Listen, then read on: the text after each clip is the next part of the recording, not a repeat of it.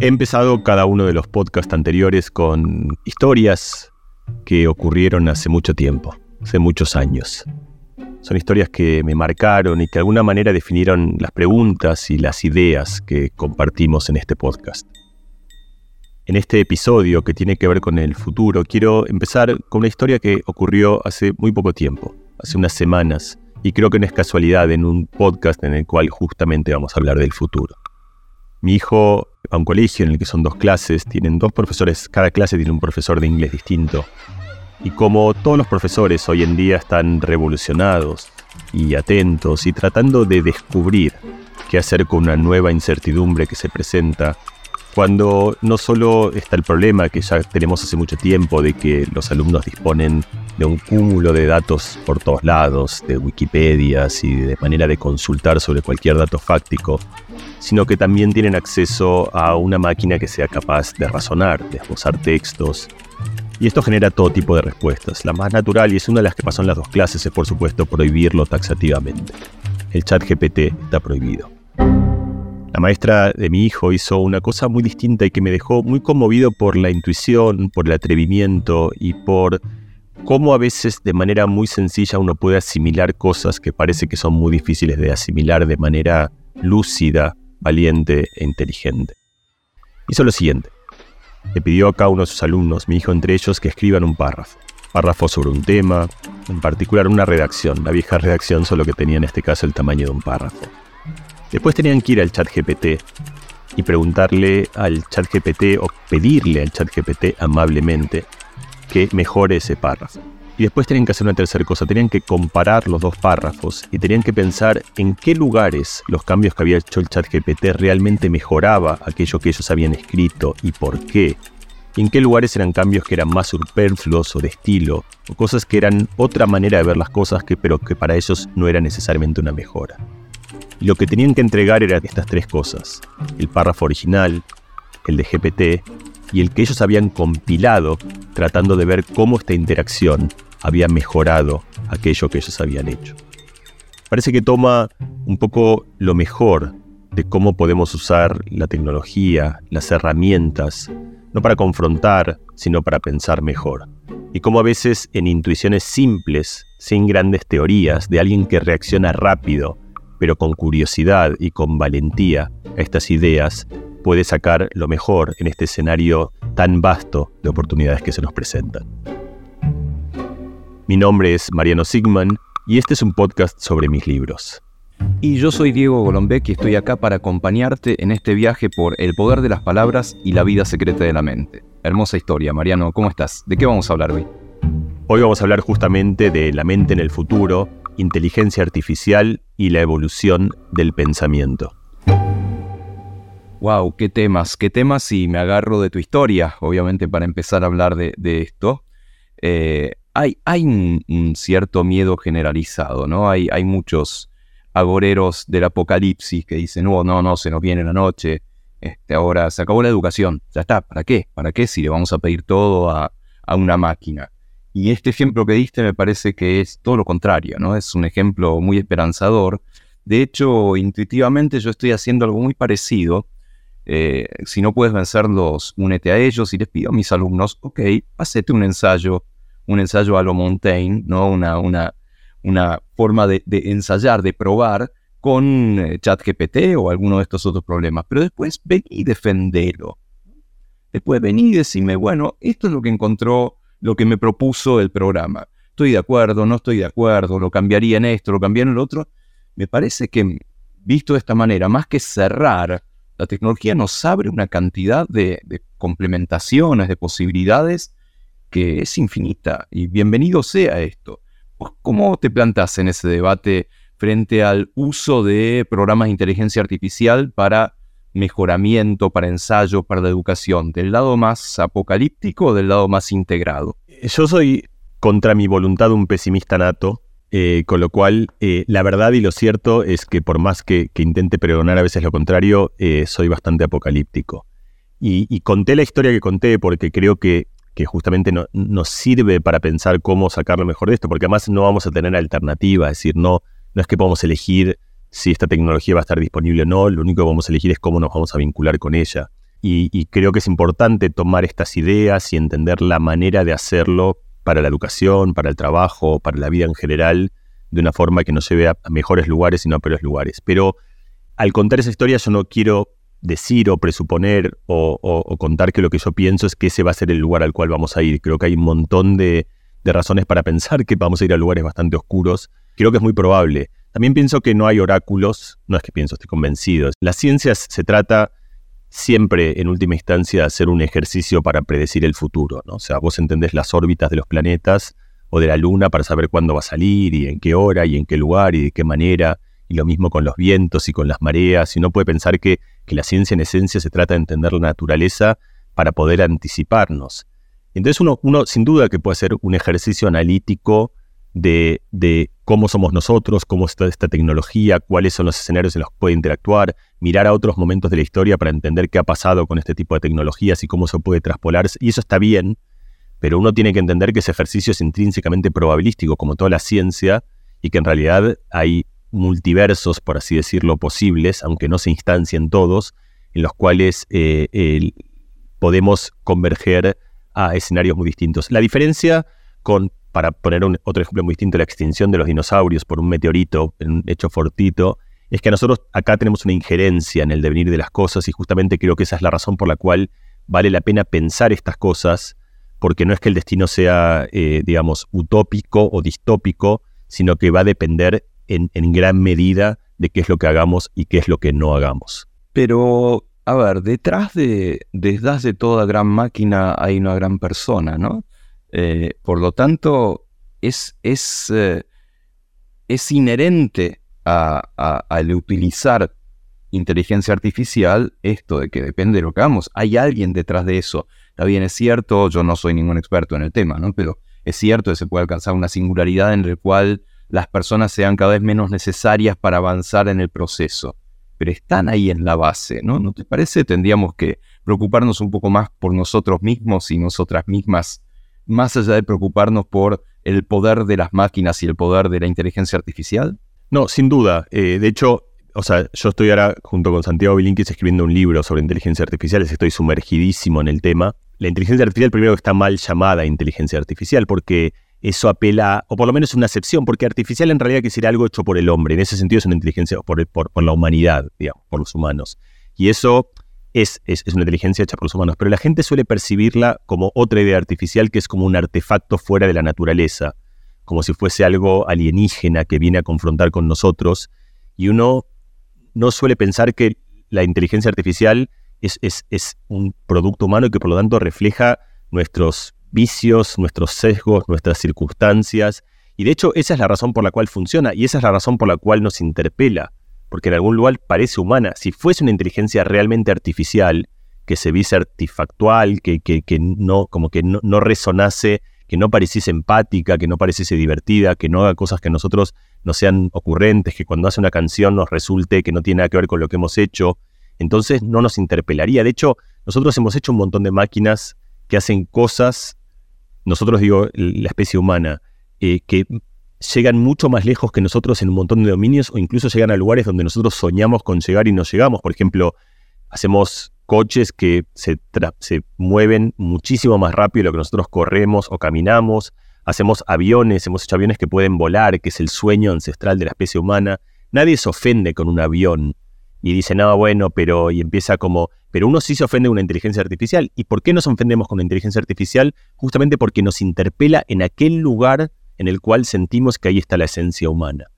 Entonces la inteligencia artificial justamente es un espejo a lo humano, en, todo sentido, y nos va a obligar a un montón de cosas, a definir qué es el trabajo, por qué trabajamos, qué nos importa, qué nos da sentido en la vida, qué es lo que realmente queremos aprender, cuál es la diferencia entre poder crear algo o hacer un contenido y el valor de que lo haya hecho una persona, uno mismo, qué significado tiene eso. Nos va a interpelar en cosas morales, es decir, qué es lo que tenemos que optimizar, qué, es lo que tenemos que priorizar. Y para mí ese es el lugar más inteligente la inteligencia artificial. Y si vos lo pensás desde su génesis, es decir, el famoso test de Turing, se llama test de Turing por, el, famosísimo matemático Alan Turing, que fue quien inventó en gran medida la ciencia de la computación y la inteligencia artificial. Y, como, como vos sabés, pero, pero vale la pena contarlo acá, Alan Turing inventó eso en la urgencia de una guerra. Es decir, a él lo llaman, y la historia es muy bonita porque sale el servicio secreto inglés, el MI6, o sea, el de James Bond, el mismo, sale de casa un día por Oxford y Cambridge, así como va, entran en un aula, se lleva un profesor, entran otras, están se miran todos anonadados, de repente están todos en un bus, ese bus los lleva a una mansión, victoriana que se llama Bletchley Park, y de repente se miran todos ahí como diciendo que estamos haciendo todos acá, y viene un tipo y le dice, señores, ustedes a partir de mañana dejan el pizarrón, tienen que salvar el mundo. Y lo que tienen que hacer es descifrar el código de los alemanes y muy rápido Turing, Turing con los demás, por supuesto esta historia es mucho más, más, más fácil pensarla en, una única persona, pero lo que digamos que entiende qué es lo que hay que hacer, pero también entiende que no lo puede hacer. Es, un poco trágica la historia, porque él entiende, digamos, la cuenta que hay que hacer para resolver es, esta, pero esa es, es, mucho más de lo que todos acá juntos podemos hacer. Y entonces él entiende que tiene que armar una máquina que piense, y que haga cosas que estaban asociadas a la inteligencia, que tome decisiones, que haga cálculos, que razone, que ejerza algunos razonamientos. Entonces ahí empieza al mismo tiempo la inteligencia artificial y empieza la, computación en una historia que está en la esencia de la tragedia humana.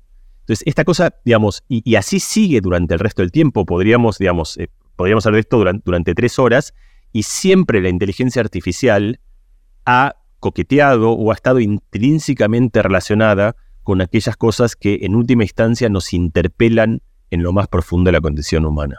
Incluyendo la creatividad y el arte, ¿no? Me parece que lo que nos asusta un poquitito es esta, esta posibilidad de que una máquina te genere un cuento a lo Cortázar, o una canción a lo Beatle, o un cuadro a lo Jackson Pollock, y que vos como espectador incauto no puedas saberlo, ¿no? Que, que, la máquina de Turing funcione con lo más humano que tenemos, o una de las cosas más humanas que es la creatividad.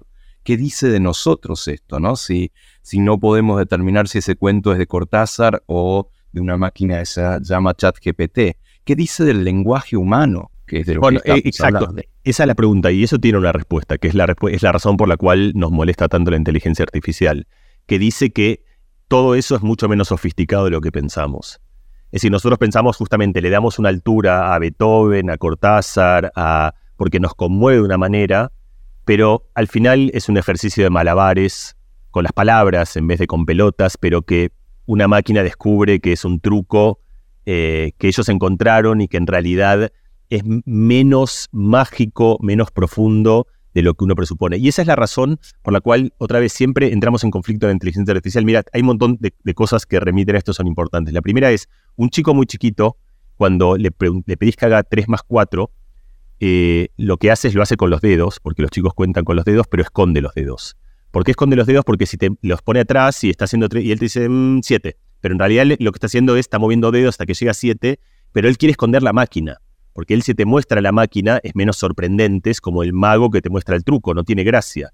Entonces ahí entendemos que la inteligencia nos resulta atractiva justamente porque es misteriosa y porque no sabemos, no sabemos cómo se hace eso, no sabemos cómo se hace eh, una película de Kurosawa, no sabemos cómo se hace una obra de Cortázar, no sabemos cómo se hace una película de los Beatles, perdón, una, canción de los Beatles. Pero en realidad nosotros hace tiempo que sabemos que esto no es así, porque hay imitadores de los Beatles que tampoco los puedes distinguir de los Beatles. Si yo te, es decir, hay un montón de gente que imita a los Beatles hace tiempo y hay imitadores de Van Gogh que uno no puede distinguir de Van Gogh. Entonces, el tema de la autoría y de la genialidad hace tiempo que está cuestionado, pero lo hemos postergado un poco y eso de alguna manera lo hemos como mantenido una especie de en el anecdotario de cosas curiosas sin terminar de reflexionar que, porque además pensamos, bueno, lo que tenía Van Gogh es que fue el primero que lo hizo, ¿no? Entonces es más fácil replicar eso que seguir haciéndolo.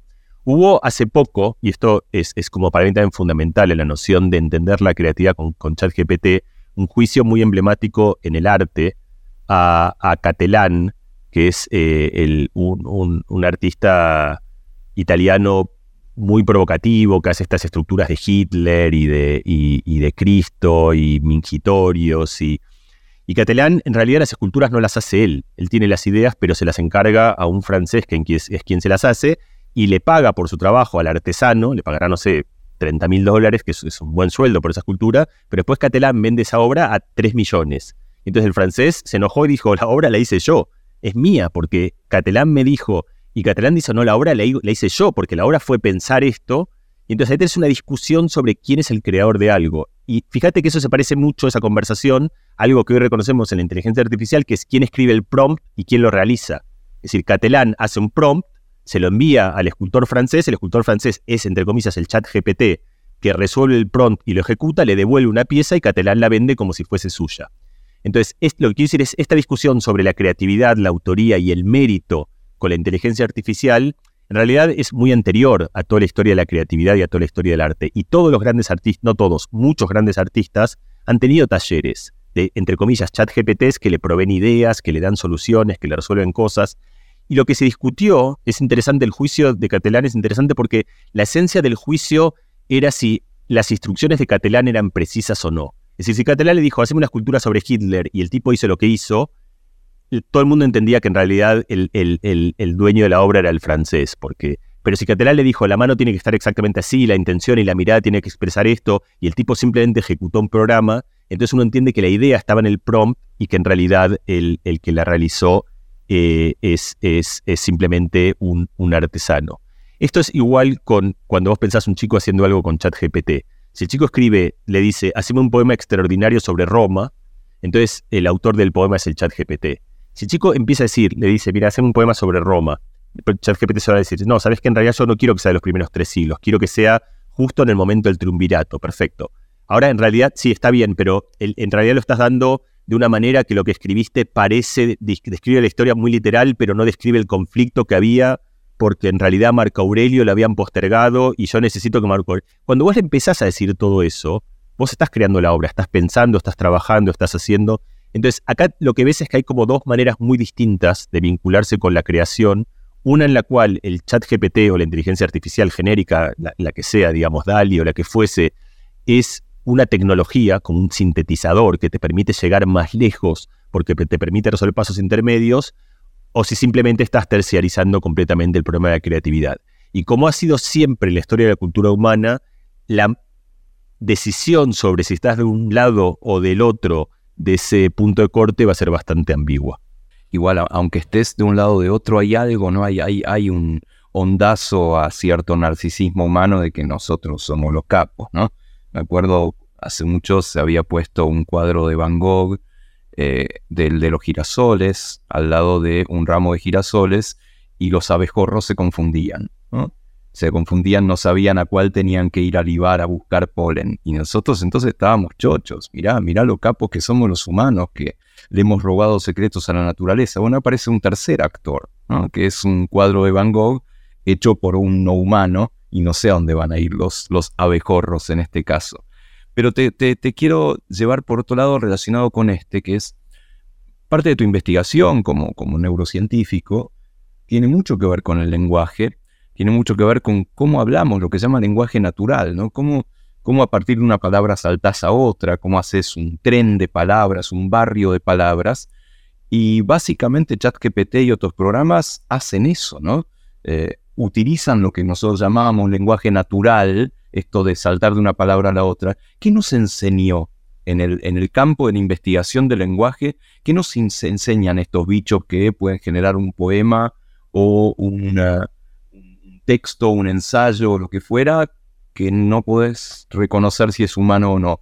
Gracias a esto podemos meternos más en la mente. Sí, eh, mira, hay un montón de, cosas que, nos ha enseñado y todas tienen algo común otra vez que tiene que ver con un ejercicio de humildad, que es entender que nuestras creaciones más fabulosas quizá no sean tan extraordinarias, no sean muy distintas de una oveja, de una abeja moviéndose, de una oveja haciendo algún tipo de gestos, o nosotros sentimos que, que nosotros hemos llegado a un lugar muy metafísico eh, muy platónico, de, una, profundidad, que de hecho tenemos que evocar a figuras del, tipo del alma o de cuando pensamos en la poesía y en lo más sublime de la música, y nos cuesta pensar que al final simplemente es una mera concatenación de, símbolos eh, y de gruñidos. El primer chat de la conversacional de la historia de la inteligencia artificial se hizo hace muchísimo tiempo.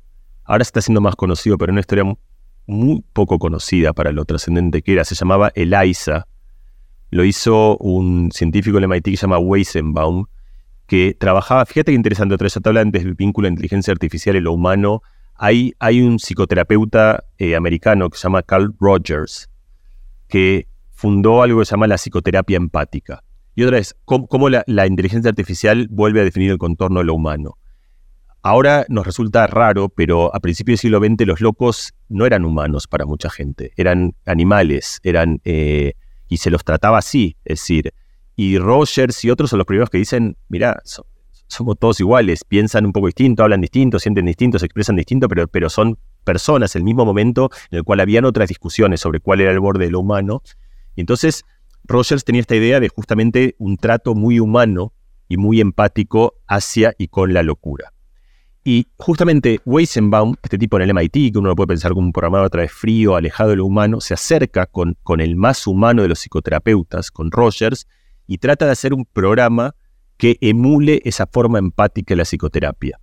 1960, o sea, la capacidad de la computadora en la cual corría en ese programa era agarrar hoy la peor de las calculadoras y es cientos de veces mejores. Es decir, era un programa de una simpleza abrumadora, quiero decir, o sea, nada de las, de las cosas extraordinarias que hacen ahora con chips increíbles, o sea, era algo muy, muy simple.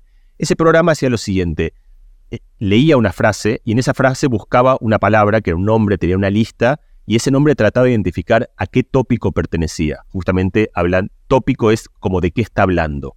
Y eso lo hacía justamente por proximidad de palabras. Entonces, por ejemplo, si vos decías, hoy hace frío, él entendía que frío está cerca de calor y está cerca de lluvia y está cerca de un montón de palabras que se refieren al tiempo y entonces identificaba que estabas hablando del tiempo.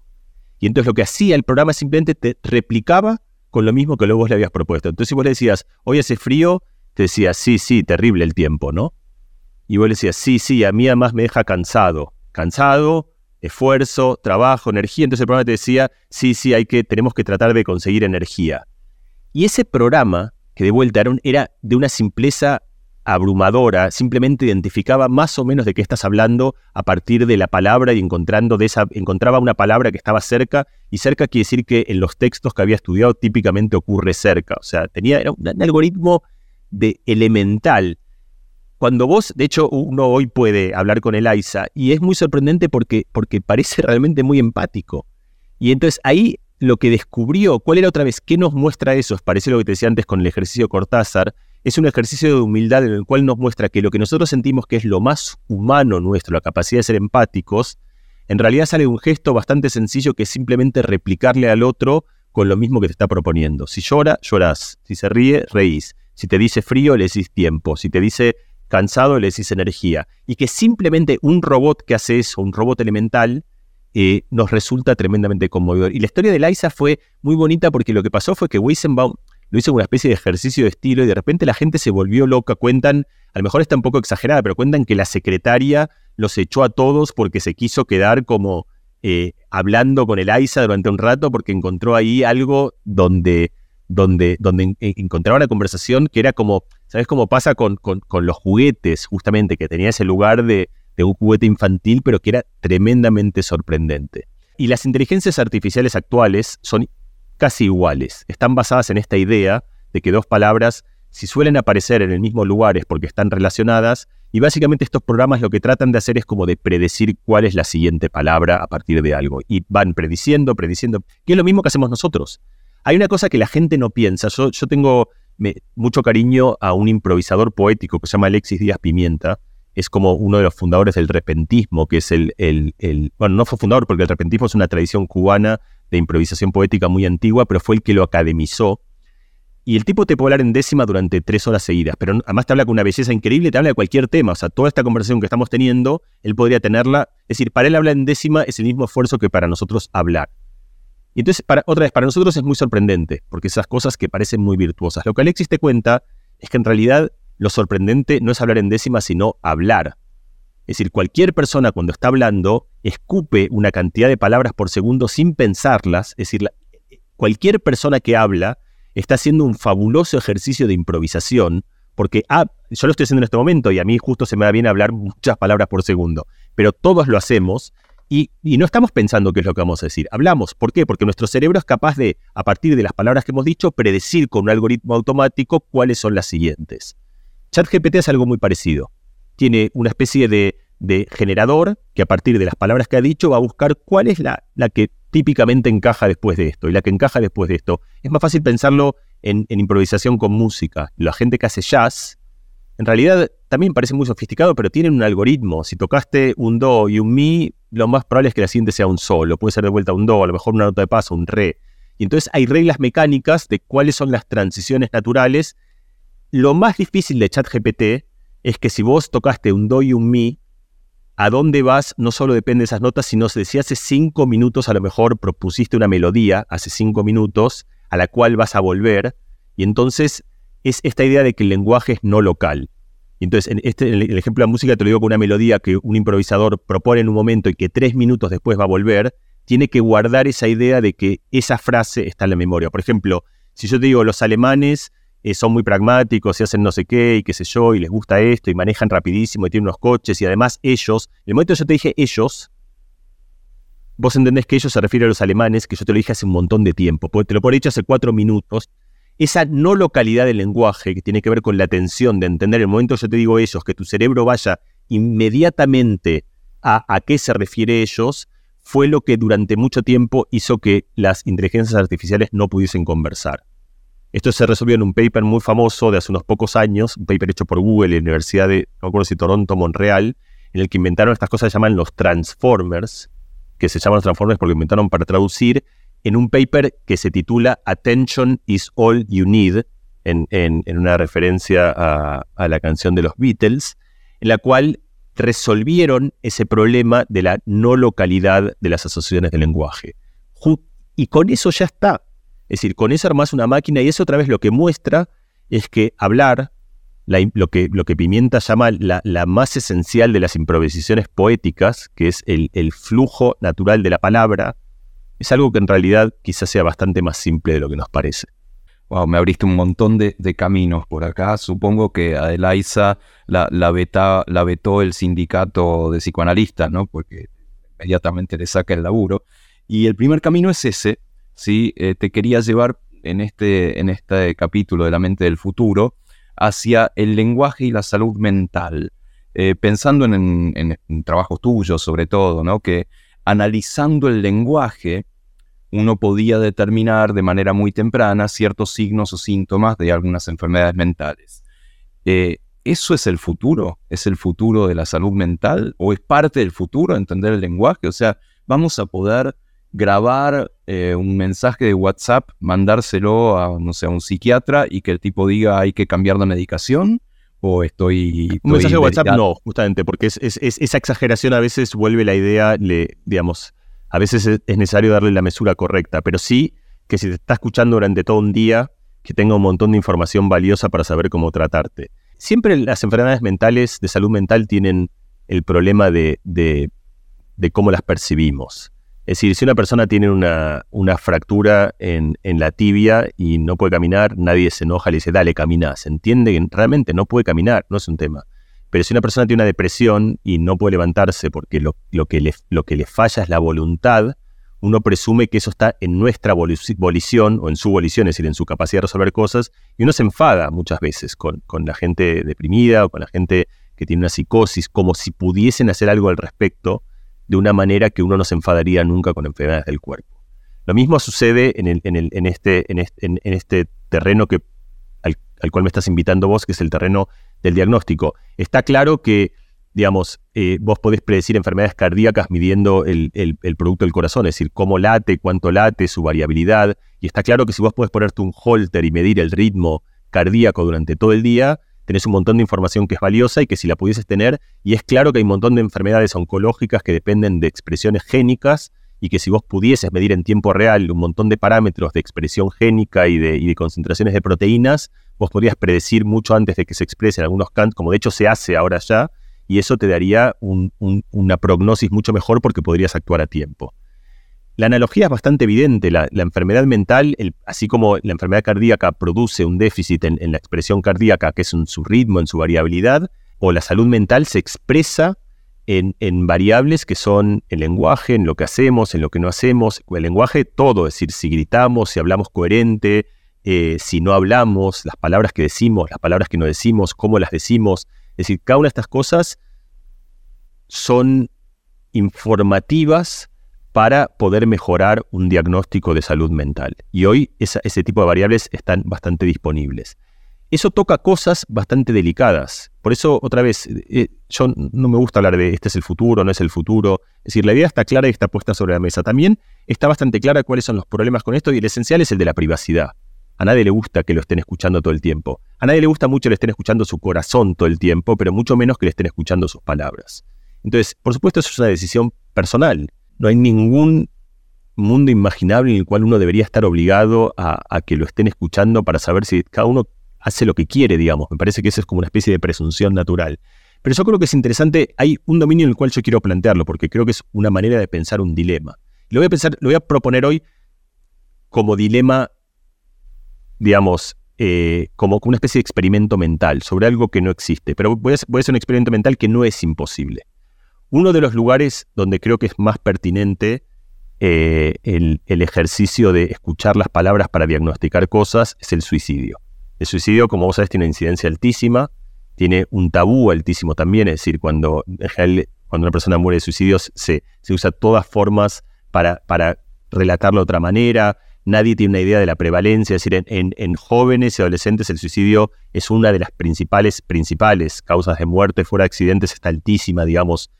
Eh, Ahora suponete lo siguiente, lo que voy a decir ahora no existe, pero suponete que existe. Lo que voy a decir ahora no existe, pero hay algo, hay algo que está cercano a eso y es posible que eso exista pronto. Entonces, suponete que existiese algo que si registra todos los mensajes de voz escritos de una persona que vos querés mucho, no importa quién sea, ni vamos a una persona que uno quiere mucho, te puede alertar con una precisión altísima, pero altísima, es decir, no da fallos, no, te avisa cuando no hay un problema y, y no va a dejar de avisarte si hay un problema, si una persona está cerca de suicidarse o no. ¿Vos querrías que esa persona lo adopte? Te lo digo porque muchas veces estas cosas son más fáciles de expresarlas en tercera persona que en primera persona. Yo, yo no, tengo, no doy ni quiero dar una respuesta correcta a esa. Me parece que es un ejercicio interesante para pensar. Ah, que entran en conflicto hay dos cosas. El, un valor, que es el valor de cuidarnos, el, el, valor de entender que la salud mental tiene riesgos que nos cuestan admitir, pero que son riesgos reales, y que muchas veces hacemos esfuerzos descomunales para tamizar o para disminuir otros riesgos y que acá, por, por, el conflicto de, qué significa y eso, a veces justamente no los pensamos como tales. Y del otro lado, la fuerza esencial es la de la privacidad, eh, la incomodidad. Ahora, suponete, suponete otra vez, esto es todo un ejercicio mental, que eso esté bien hecho. Es decir, que nadie va a ver lo que escribió, es, es inaccesible. Lo único que se convierte eso es una especie de termómetro de riesgo. Aún así también hay gente que le molestaría porque dice, yo no quiero que otra persona sepa si estoy en riesgo no. Es decir, en fin, son cosas que, como hablamos en todo este episodio, la inteligencia artificial justamente nos, nos interpela sobre cosas que son profundísimamente humanas. En este caso, el conflicto entre la, privacidad y la seguridad, e, en este ejemplo en particular, o entre el derecho a que nadie nos escuche y el derecho a, estar sanos, a, a estar prevenidos. Entonces, de alguna manera, como yo te dije, esto es una caricatura. Hoy no existe ese algoritmo que pueda decirte, pero hay cosas que se asemejan a eso. Hay cosas que con error de los dos lados, o sea, a veces te puede dar decir que hay un riesgo cuando no lo había, a veces se le puede escapar y había un riesgo y no lo ve, pero hay algoritmos que son razonablemente buenos y que mitigan significativamente el riesgo de un suicidio porque te permiten advertir a tiempo. Eso sí existe, con, con, con errores imprecisos, este, como cualquier tecnología incipiente. Vale otra vez la pregunta, ¿nos interesa incorporarlo o no? Y a mí no me interesa responder esa pregunta, no es lo que quiero hacer hoy, sino simplemente esbozarla porque creo que es el tipo de ejercicio de razonamiento que para mí va a ser relevante en estos años. Totalmente, me parece que, lo que hacen estas conversaciones es abrir nuevas conversaciones y no, no cerrarlas con respuestas. Y eso es a lo que nos está enfrentando la inteligencia artificial, que por distintos motivos se instaló como un tema, ¿no? Porque hay, temas extraordinarios en la neurociencia, en el lenguaje, las interfaces cerebro-máquina, son cosas que están cambiando también la manera en la cual entendemos ciertas enfermedades o el funcionamiento del cerebro. Sin embargo, inteligencia artificial y ChatGPT nos están en todos lados, todo el mundo habla, del tema. Y, te quería llevar para un último lado, mencionaste el repentismo, y, en tu libro, en El Poder de las Palabras, aprovechás una, un arte bastante, bastante reciente, ¿no? que es el arte del freestyle, el arte del rap, el trap, el hip hop, etc., que eh, la verdad que vos ves a los pibes, y digo pibes, porque la mayoría son muy jóvenes, ves a los pibes y es muy loco, ¿no? Lo que hacen de durante mucho tiempo inventar esta, esta rima, rima consonante, rima bastante simple de alguna manera, pero sin parar. Entonces te, te, pongo en un ejercicio. Hacemos una, una batalla de gallos en el futuro entre eh, alguno de estos pibes freestylers y la inteligencia artificial. ¿eh? ¿Cómo sale? No te pregunto quién gana, porque eso me parece no tiene tanto sentido.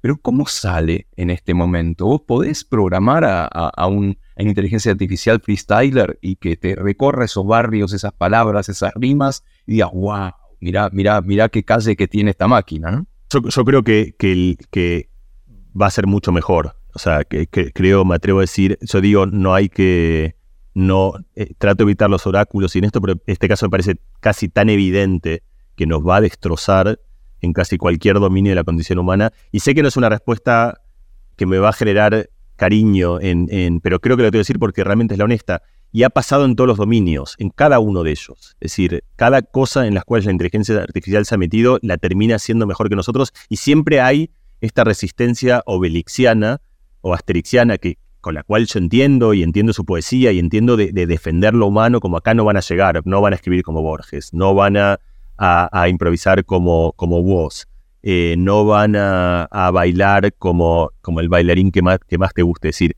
Y no van a jugar al ajedrez como Kasparov. Eso es lo que te decir, durante mucho tiempo por eso se decía, de hecho yo, uno de, mis grandes héroes es un ajedrecista letón que se llama Misha Tal, eh, murió muy joven y fue como justamente un romántico del ajedrez. Y cuando a Milla Tal le preguntaban por las computadoras, decía de ninguna manera, porque Milla Tal justamente tenía un abordaje muy poco analítico al juego. Y en un momento las máquinas le ganaron a Kasparov y hoy, de hecho, ni siquiera tiene gracia la confrontación con una máquina porque, porque son tanto, tanto mejores eh, eh, que, que, no tiene sentido jugar. Pero lo que te quería contar, que es la parte más interesante, es en otro juego que es el Go, es un juego que nosotros estamos un poco menos acostumbrados porque es la versión, digamos, entre comillas, oriental del ajedrez. Es el juego que se juega más en China y en Japón. Parecido, es un juego con fichitas en el que hay que ocupar territorio, de estrategia. Más simple en sus piezas, pero más complejo en su combinatoria que el ajedrez. Mucha gente pensó, es imposible que una máquina juegue algo. Y al final, con estos programas de inteligencia artificial, se hizo un programa que simplemente observando partidas eh, aprendió a jugar. Y después se hizo uno que ni siquiera observó partidas, simplemente jugó contra sí mismo y aprendió a jugar. Y este programa, que se llamaba AlphaGo, juega contra Lee Sedong, que en aquel entonces era siete veces campeón del mundo de Go coreano, gran, gran, gran, gran maestro del Go, y empiezan a jugar un match, jugar una partida, juegan dos partidas. Lee Sedong se da cuenta que está jugando contra un oponente de su talla, o sea, justo está, ahora también las máquinas lo destrozarían y eso lo entienden todos, pero en un momento la máquina hace una jugada tan infantilmente ridícula. Sería, no sé, como si en ajedrez vos sacás tu dama y la pones para que te la coma un peón. Es algo que lo haría un niño. O sea, era algo que de hecho tiene que ver con cuán lejos pones una pieza en Go. Si la pones muy lejos está muy mal. Si la pones muy cerca también está muy mal. Tienes que poner el punto justo. Y esta la pone muy lejos. Era, entonces, tan es así que es, esto, esto está filmado en un documental. Y Lee Sedong mira como diciendo, qué raro, porque además él respetaba a su rival. Y de repente su rival, el que respetaba, hace una atrocidad infantil los que están transmitiendo en tiempo real se miran como diciendo, hay un error de transcripción, no puede haber hecho esta estupidez la máquina, y la máquina gana la partida. Porque descubrió que esa jugada que en 3.000 años de cultura humana, que siempre habíamos considerado como una atrocidad, combinada con otras ideas y, y seguida de otros planes y en un contexto que nunca se nos había imaginado, en realidad era una genialidad. Y lo que es interesante justamente es que ahora en Go, esa jugada es una jugada estándar. Es decir, todos los maestros la juegan porque la máquina descubrió algo que fue una, no solo le valió la máquina, sino que fue una contribución, es como una máquina que descubre un acorde o una sucesión melódica o una idea y que de repente nos presta algo genial que después nosotros lo tomamos como material o como combustible para futuras creaciones. Entonces, es, una, competición muy desigual. Esa es la razón por la cual, es decir, tienen una capacidad de cómputo, tiene un, repertorio de acceso de datos, tiene una capacidad de juego. Es decir, la historia de la cultura humana se construye sobre juegos, sobre ensayos, sobre experimentos, sobre ciencia. Las máquinas hacen todo eso. Esta llegó a esta jugada porque probó muchas otras que también eran ridículas y que encontró que eran ridículas. pero como tiene todo el tiempo del mundo, puede probar todas esas combinaciones, encontrar cosas que parecen absurdas. Entonces, por eso, por mal que nos pese, es decir, a, mí me gusta, y con esto termino, el, el, taxista se enoja con Waze porque Waze no solo que por primero que Waze en general encuentra el camino mejor que el taxista, a veces puede equivocarse, pero en promedio siempre encuentra mejor, pero le está quitando a esa persona su razón de ser. Esa persona es aquella que conoce las maneras de llegar a Juncal y Puerredón o de ir de Chacarita a Balvanera. Es decir, eso es, es lo que ostenta su significado y de repente te encontrás una máquina que te cuestionan eso. Entonces, no solo presume que quizá te quite el trabajo, sino que de alguna manera está arraigándonos o desarraigándonos de nuestra identidad. Y creo que eso en el caso del ajedrez ha quedado muy demostrado que cuando uno acepta que las máquinas en realidad lo que hacen es que funcionan como oráculos que te proponen ideas, después vos las tomás, las ejecutás, si querés las incluís a tu repertorio o no, como contabas vos con tus alumnos, las tomás, pero las incorporás porque las podés defender y porque viste el valor en esa idea y porque entendiste que es importante, entonces de repente te lleva el juego o la navegación o la poesía o la escritura o el arte a lugares que ni siquiera hoy nosotros podemos imaginar. Mira, y terminamos con un toque optimista, que empezamos con el, pesimismo por las dudas. Y estamos terminando hablando de terminar con este capítulo, el, quinto capítulo del podcast de los libros de Mariano. Y me quiero, no, no vamos a ir a, preguntas de, tus lectores que, pueden seguir este, mandando sus cuestiones a penguislibrosar, sino una pregunta a lo nuestro común amigo Jerry Garbulski, a lo aprender de grandes, que estuvimos hablando del futuro. A lo largo de estos capítulos también hablamos un poco de la historia, de cómo se investigó la mente y el lenguaje. Y una de las preguntas de aprender de grandes es eh, si pudieras viajar, si pudieras viajar en el tiempo. ¿A dónde vas? ¿Al pasado, al futuro, al pasado muy lejano, al futuro muy lejano? ¿Y por qué? ¿Y qué te imaginas? Al menos hacia dónde vas. A mí me hizo Jerry esa pregunta y estaba tratando de acordarme que le respondí, por supuesto no me acuerdo, voy a responder algo que no tiene nada que ver, lo cual verifica nuestra, nuestra visión whitmaniana de que, de que contenemos multitudes y que nos contradecimos, ¿no? Cada día eh, aparece una idea distinta. No lo sé, es una... Eh, lo, que me salió es, y, y porque ha sido un poco el que nos ha acompañado, el que me ha acompañado en los últimos años y el que de alguna manera también nos ha acompañado en este podcast, me iría a, la, a, uno de los momentos más tristes de la historia, en, la más oscura del sudoeste francés, eh, al pueblo y al castillo de Montaigne, a, hablar un ratito con él y a, disfrutar del arte de la conversación con, con, el verdadero maestro.